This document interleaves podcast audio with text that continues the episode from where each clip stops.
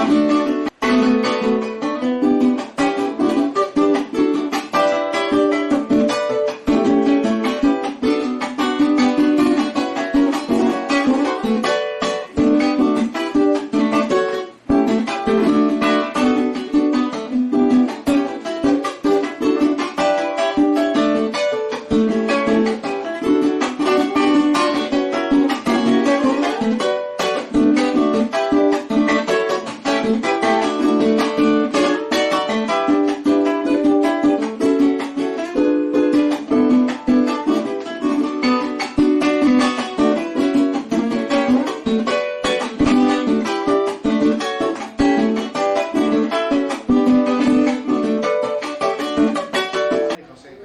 Buen día, Juan. Hoy, como lo decía en estos días, tenemos algo interesante que tocar. En principio, porque estamos con uno de los jóvenes eh, que se ha convertido en un luchador social, además de ser uno de los buenos profesionales que ha parido esta tierra.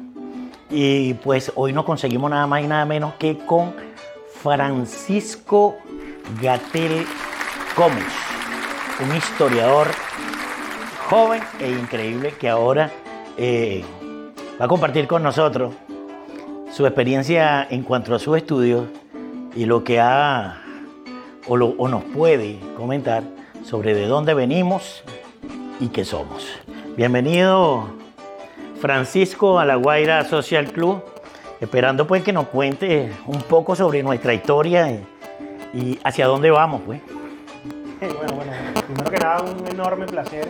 La invitación de Jesús. Eh, la Guardia Social Club me parece que es una gran iniciativa para ese trabajo que hacemos los historiadores, que dejar en la memoria eh, eh, lo que llaman la obra del hombre, que a fin de cuentas es la historia. De eso se trata. Las personas que queremos dedicarnos a lo público, acá digamos que tenemos un compromiso con la historia.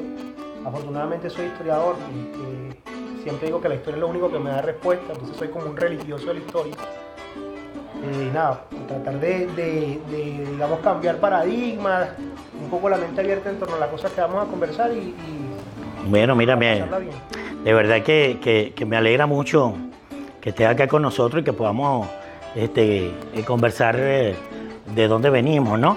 Entonces yo me preguntaba como muchos eh, amigos eh, de La Guaira, del, del estado Vargas, del litoral central, como quieran llamarlo, al fin y al cabo, al cabo somos, somos gente de Vargas, ¿no?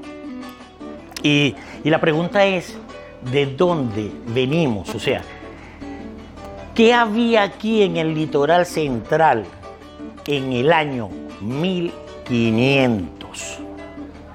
En el año 1500, a la llegada de los españoles, bueno, un poco después de que los españoles llegaron a, Sí, ellos llegaron en, en, 1555, más o menos, a Venezuela, al, al, al, territorio, al territorio inexplorado, me imagino. Exactamente. En, en, aquí en el litoral central lo que habían era una, muchas tribus, sobre todo compuestas por arahuacos, que venían de las islas del Caribe, oriente, este, de Norteamérica, y de eh, indios caribes, que poco a poco, por, por, su característica bélica, fueron desplazando los arahuacos que eran de características más dóciles este, eh, y digamos que en varios asentamientos, pues lo que hubo fue una fusión entre, entre Caribe y Araguaco. Eso en el año 1500. Y, y, eso es lo que forma, porque es, es bien sabido que, que, en el litoral central eh, existían los tarmas. Eso, eso eh, fue una fusión, fue la fusión que quedó de, de Caribes y Araucos. ¿Cómo, ¿Cómo, viene eso? Arahuaco. Arahuaco, discúlpame. Me parece que el término. Eh, eh, lo que pasa es que es un término interesante. Buena discusión, es, buena es, discusión es interesante el término. Yo sé que lo hiciste queriendo. es interesante el término porque eh, algunos investigadores, me da la gracia a esos investigadores, no solo que son historiadores, sino que son investigadores autodidactas, diríamos, o que quienes se afanan por la historia y, y, por saber un poco más y establecer eh, este, eh, eh, cómo fue que sucedió y hacen ese tipo de investigaciones. Muchas gracias a ellos por, por darnos la oportunidad de conversar de eso y saber de dónde venimos. Eh, te comentaba de los araucos, porque, porque hay algunos investigadores que así lo llaman. Y entonces no sé si es cosa de, de, de, habla, de, de lengua, no sé cómo, cómo manejar ese asunto, pues. Creo que la respuesta está en, cuando se escribe la historia, cuando se trata de hacer eso que llaman ciencia de la historia, lo que te da soporte en el discurso histórico es el documento escrito. Y los documentos escritos del siglo XVI, pues el, el castellano cambió mucho en ese momento, era muy difícil de leer. Entonces, el momento en que se transcribe del documento original hacia la investigación, este, alguien puede leer la G como que se H y en vez de poner araguacos, le pone araucos. Exacto. Entonces, hay historiadores, la mayoría de los historiadores que han tenido eh, eh, mucha investigación en el tema indígena, sobre todo en el litoral central, terminan llamándolo araguacos o con W o araguacos con G, porque se basaron en, la, en el oído, en la voz, araguaco. Entonces, el arauco seguramente fue un error de transcripción a la vista, pero al fin, al fin de cuentas, cuando hace la investigación completa, que oyes cómo se produce, termina siendo araguaco. Ok, y, y volviendo al tema anterior, ¿no?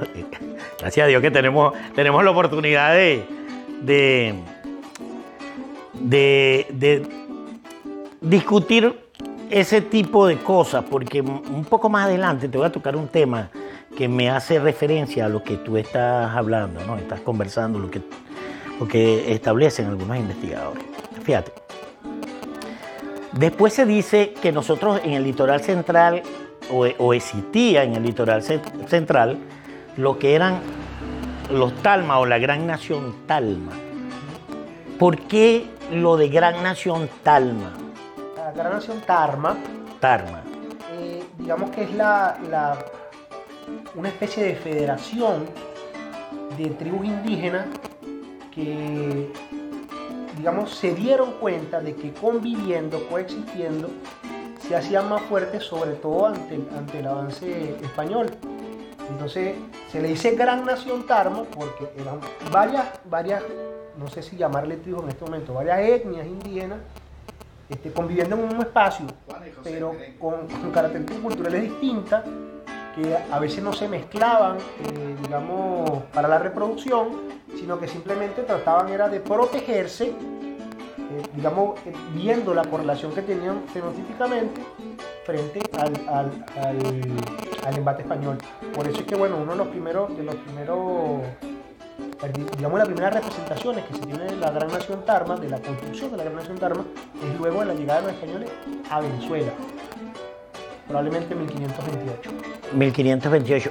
Hay algunos investigadores que ha- hablan y datan de 1555, la llegada de, de- de los españoles a, a Litoral. litoral. Efectivamente, el- el- digamos, el, el documento escrito que se tiene del, del- del primer acercamiento que tiene un español, hijo de, de conquistador español y de cacique indígena, Francisco Fajardo en 1555, al que probablemente llegó a la ensenada de Chuco. Pero también hay, hay investigaciones no comprobadas con documentos escritos que dicen este, que hubo acercamientos que no llegaron por la costa, sino por los valles del Tuy, en esa carrera que venían haciendo los españoles desde la vela de Coro, Barquisimeto, Valencia, luego Caracas, y, y- terminan en la parte de atrás de los valles del Tuy y lo que es hoy este, se dieron cuenta que había muchos indígenas juntos y pues decidieron dar media vuelta y volverse ahí por donde habían venido. Ah. No, hubo un primer poblamiento, de eso no hay comprobación escrita, pero para 1555, cuando Francisco Fajardo llega a Chupa, ya se sabía que había en esta, en esta costa, en el lado oeste, había un, un gran número de. Claro. Ahora, oficialmente, porque eh, eh, hay que eh, eh, hablar de lo, que, de lo que ya tenemos, en función a lo que ya tenemos, oficialmente se forma el primer asentamiento, según algunos investigadores, en Caraballeda, para darle un nombre a la para darle un nombre a ese, a ese espacio que se, que se toma oficialmente, eh, o que toman los españoles y le dan un nombre. Este, ¿Por qué? Porque, bueno, recuerda que ahorita, ahorita uno dice que un asentamiento, y bueno, era un asentamiento, pero no era campesino, era un asentamiento, pero era un asentamiento indígena. Y, se le dio un nombre. Ese nombre, eh, eh, eh, ¿a, qué, ¿a qué asentamiento o cuál fue el primer asentamiento oficial, en, según lo que se dice? Cuando hablas de oficialidad, hablas, hablas de la fundación de la fundación específica del, del, conquistador español. del conquistador español. No hay otro. No, no, no, no hay otro. No hay otro, no hay otro. Porque, porque lo otro sería hacer prehistoria. antes- Esa, exactamente, así mismo es. Entonces, sí, efectivamente, la villa del Collado, que es como es el primer nombre que se le da a Caraballeda, este, se funda en 1560. Se funda en 1560. Lo- En el tercer viaje de Francisco Faro. Francisco Faro hace un primer viaje en 1555.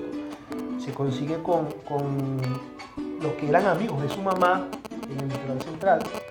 Eh, eh, Guaymacuar y probablemente Guaycamacuto reciben a Fajardo él comienza a, avis- a- a avistar dónde pudiese, haber un asen- dónde pudiese crearse un asentamiento español, se vuelve a Margarita, viene en 1557, digamos que sigue recorriendo este, y explorando dónde es el mejor sitio, vuelve a Margarita y llega en 1559 y a partir de ahí comienza a asentarse en lo que es hoy Caraballeda, en ese momento la llamó en 1560 la Villa del Collado, en honor a Pablo Collado, que era gobernador de la provincia de Venezuela. También te puedo decir que los investigadores hablan de otra cosa también, ¿no? No, no solamente eso. También hablan de la villa del Collado, pero también habla de la villa del Collarbo.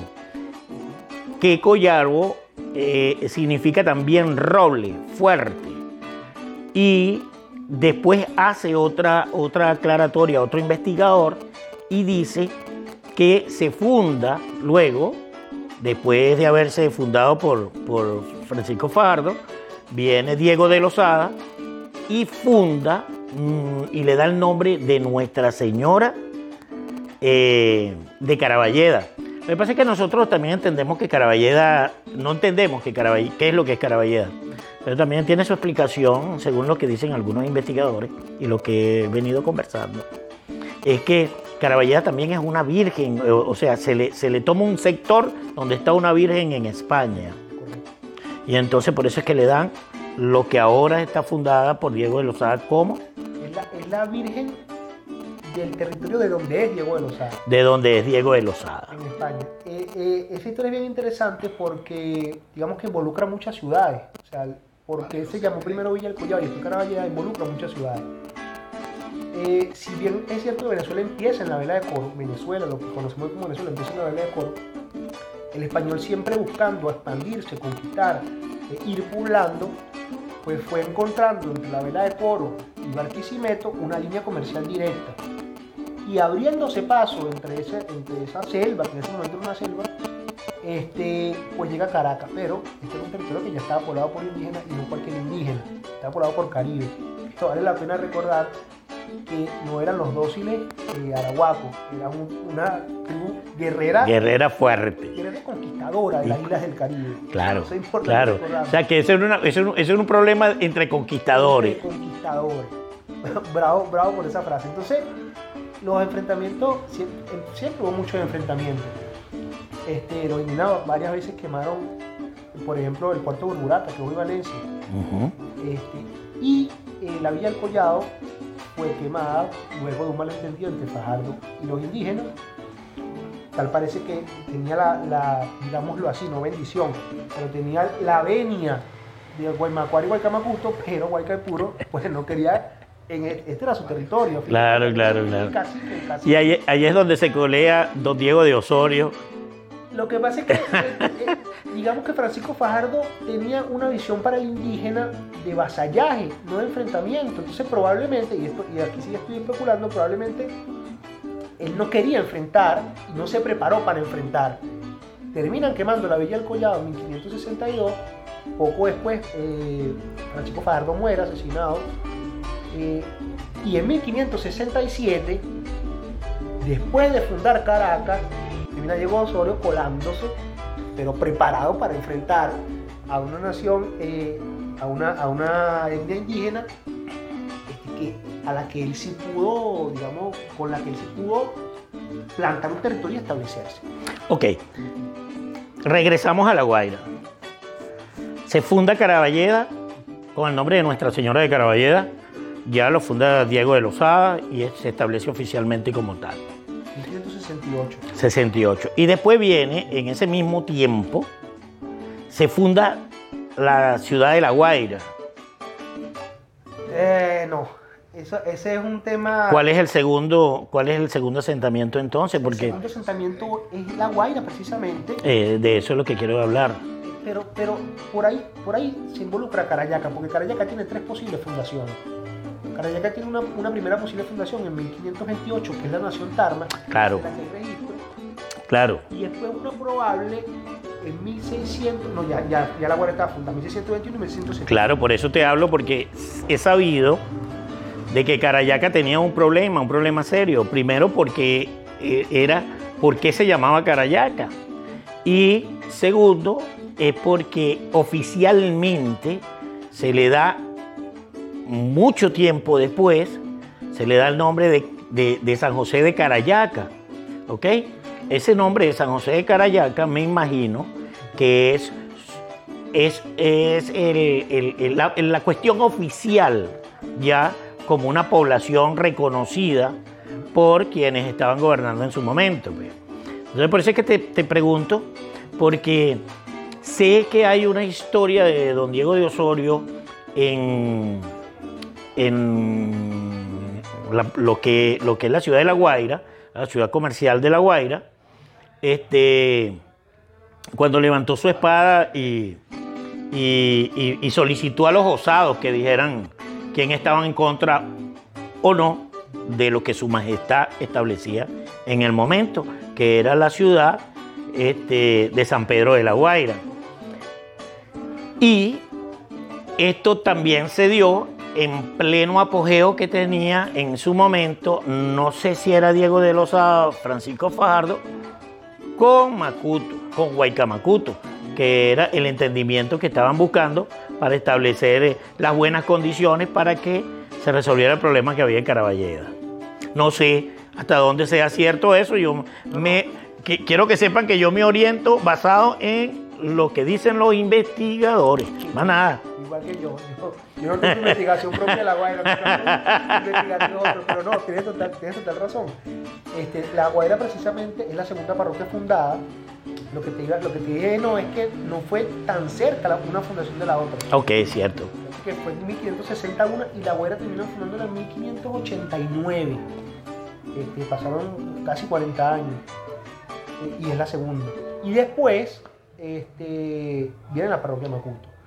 La, ma- la parroquia Macuto eh, eh, eh, era Santa Ana del Cojo y, s- y- y- y- y San Bartolomé de Macuto, o, o fue, fue una fusión, o, o simple y llanamente.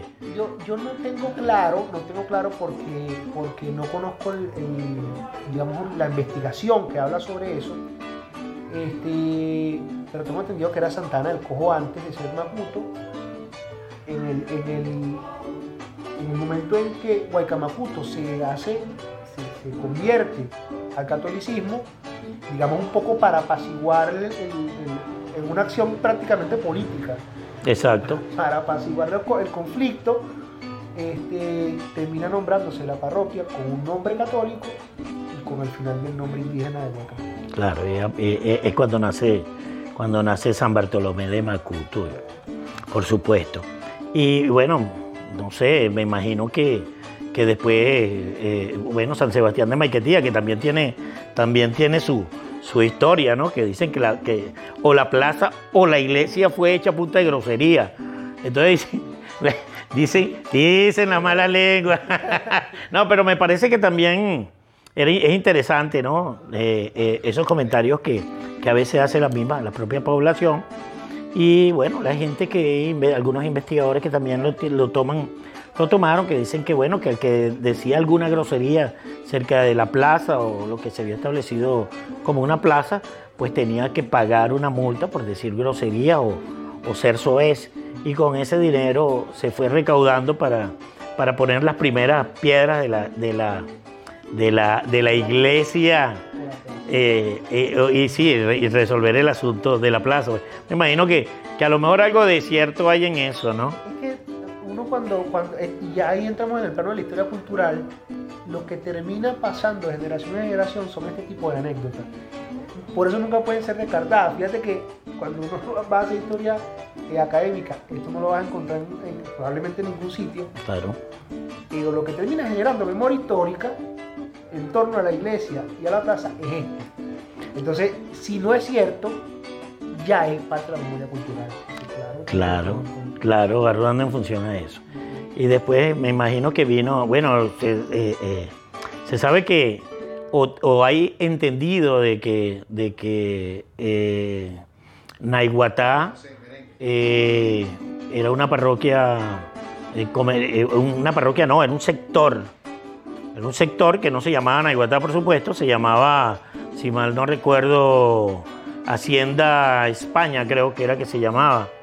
Y, y de ahí, de ahí, este, eh, lo que conversábamos hace rato, que bueno, le dieron el nombre de San Francisco de, de Asís de Naiguatá, me imagino que por los mismos términos. ¿no? razón que, que, que San Bartolomé de, de Macuto, este, San Pedro de la Guaira. Pero la Guaira. Es decir, esa, esa, esa combinación entre nombres, a mí, a mí Vargas me- siempre me impresiona mucho eso porque se nota mucho la influencia indígena que hay. Porque a pesar de que el conquistador termina haciéndose con el poder de- del territorio, no pudo sacar de la memoria histórica colectiva el nombre indígena. Sí, es cierto. Entonces había, había, había predilección, obviamente había predilección por el español de estar aquí, pero también había predilección del indígena de estar aquí. Termina haciéndose, terminamos siendo no solo fenotípicamente una combinación de mucha cultura, sino que también históricamente. Eso, eso no es tan común en el territorio nacional. Claro, tú sabes que, que- que, bueno, y, pasamos a- a- a la costa, ¿no? A Caruao. Este, se dice que Caruao, y te, te preguntaba que si sabías porque, porque, lo habías comentado hace rato, este, de los amigos que tenía, que tenía eh, la, mamá, la madre de, de Francisco Fajardo. Y, y- y hablaste de, de- Guaymacuare. ¿Cómo? Guaymacuare. Guaymacuare. Se dice que Guaymacuare es el mismo Caruao. ¿Es verdad o solo hay una confusión de alguna letra histórica que hay? Difícil estar seguro, es difícil estar seguro, pero parece que sí.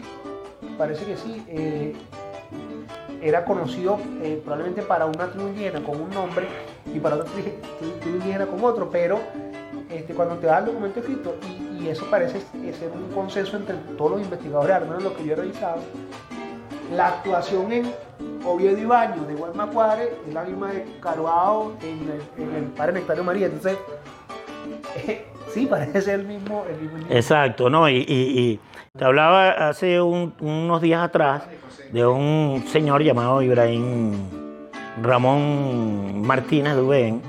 Ese señor es un investigador de, este, de muchos años. Este, y él decía de que, de que había, había una, hubo una, una batalla eh, entre, entre españoles e indígenas, pero que este, está mal, no mal escrita, es- Contada. es- está mal contada, porque el- el- cuando lo que, lo que dicen los documentos es que están en España, creo que en algo así, creo que en, eso, en esos archivos, él dice que allí se habla de eh, un número de leguas donde esa batalla ocurrió porque no podían bajarse, porque estaba prohibido por, el- por por la corona que se bajaran, solo que cartografiaran. Y entonces, este, porque tenían problemas con su embarcación, trataron de bajarse y entonces tuvieron ese contratiempo con esos indígenas. Y ellos cuentan de unas leguas a partir de un cabo. Y cuando sacan la cuenta de, cuando este investigador saca la cuenta de esas leguas, dice que es que la batalla eh, fue en Chichiribichi, de acá, Chichiribichi de, de, de- de- de la costa. de aquí de, de- de- de- de Vargas, ¿ok? Él dice que realmente sucedió en Chichiribichi de acá de, del estado Vargas. Entonces, él, determina eso en su investigación y entonces uno queda así como que, bueno, hay otra historia que contar, que, que hay que revisar. Y que más que ustedes los jóvenes para eso, pues, y que ustedes, e, ese es su plano, ¿no? Ahora fíjate, este, eh, Caruao eh, eh, pasa a ser un, un, asentamiento y, si nos damos cuenta, todos, todos tenemos este color y, y, se supone de que en esa hacienda, que era una hacienda de, de los Longa y de los España, este, ahí se comercializaba cacao, se eh, comercializaba creo que café y por supuesto esclavos. Y creo que ahí hubo un levantamiento también, según algunos investigadores, y ese levantamiento hizo, por supuesto, que salieran algunos esclavos de allí y este, eh, se adentraran en, en, las montañas y bueno, eso me imagino que dio como término este, esta, esta gran parroquia que nosotros tenemos aquí, ¿no? Es lógico que el levantamiento lo conozco, el esclavo. Y tomando en cuenta que Carvajal tiene todas las condiciones para que la gente viva bastante tiempo sin necesidad de comunicarse. Sí, sí, así es, eso es verdad. Escapan 50 o 100 esclavos, puedes tenerlos allá en, un cumbe, lo que llaman, lo que llamaban ellos mismos cumbe, 100 años, tranquilamente. Sí, tranquilamente, me imagino. Y después que conozcan el terreno, ve a sacarlo. Bueno, eh, ahorita, ahorita el que se va para allá tiene su vida hecha. Lo que tiene que trabajar. Mira, vale, me, parece muy interesante, pues, de, la historia, la historia de Vargas, que sea, que sea comentada por un joven como tú, que, está en su pleno apogeo profesional y que, bueno, mire, que, que Vargas conozca sobre nuestra historia es muy interesante y saber que que de dónde venimos y que no solamente somos negros por ser negros con pelo este, pincho pelo, o pelo eh, negro alisado, sino que, que venimos, venimos de una profunda transformación y, que afortunadamente nos conseguimos con, con un hombre interesante como fue eh, José María Vargas y que nos dejó en una oración nos dejó mucho y creo que hay que hacerle justicia a eso. Nosotros somos mujeres y hombres justos y así debemos permanecer como variense con ese gentilicio. Pero muchas gracias Francisco por haber conversado con nosotros y por haber estado en la Guaira Social Club. Espero poder seguir discutiendo contigo de las parroquias y, sus anécdotas este, y poder eh, llevarle al, pueblo del litoral central, al pueblo de Vargas, al pueblo de La Guaira. Esto es una ventana de guaireños para Vargas. Entonces espero tenerte de nuevo acá. Muchas gracias, de verdad, Francisco. y si gracias por la invitación y gracias a todas las personas que sigan a la Guaira Social Club. La verdad es que, repito, me parece una iniciativa enorme, de enorme valor este, para el acervo histórico de, la región y, y, además, como acabas de decir, es una ventana eh, para que la juventud que, tiene cosas que decir, pues venga acá y, las exponga. Así que muchísimas gracias y espero vernos pronto. Cómo no, Francisco, muchas gracias. Bueno, recuerden que en el otro episodio tenemos algo interesante que contarte. Nos vemos luego.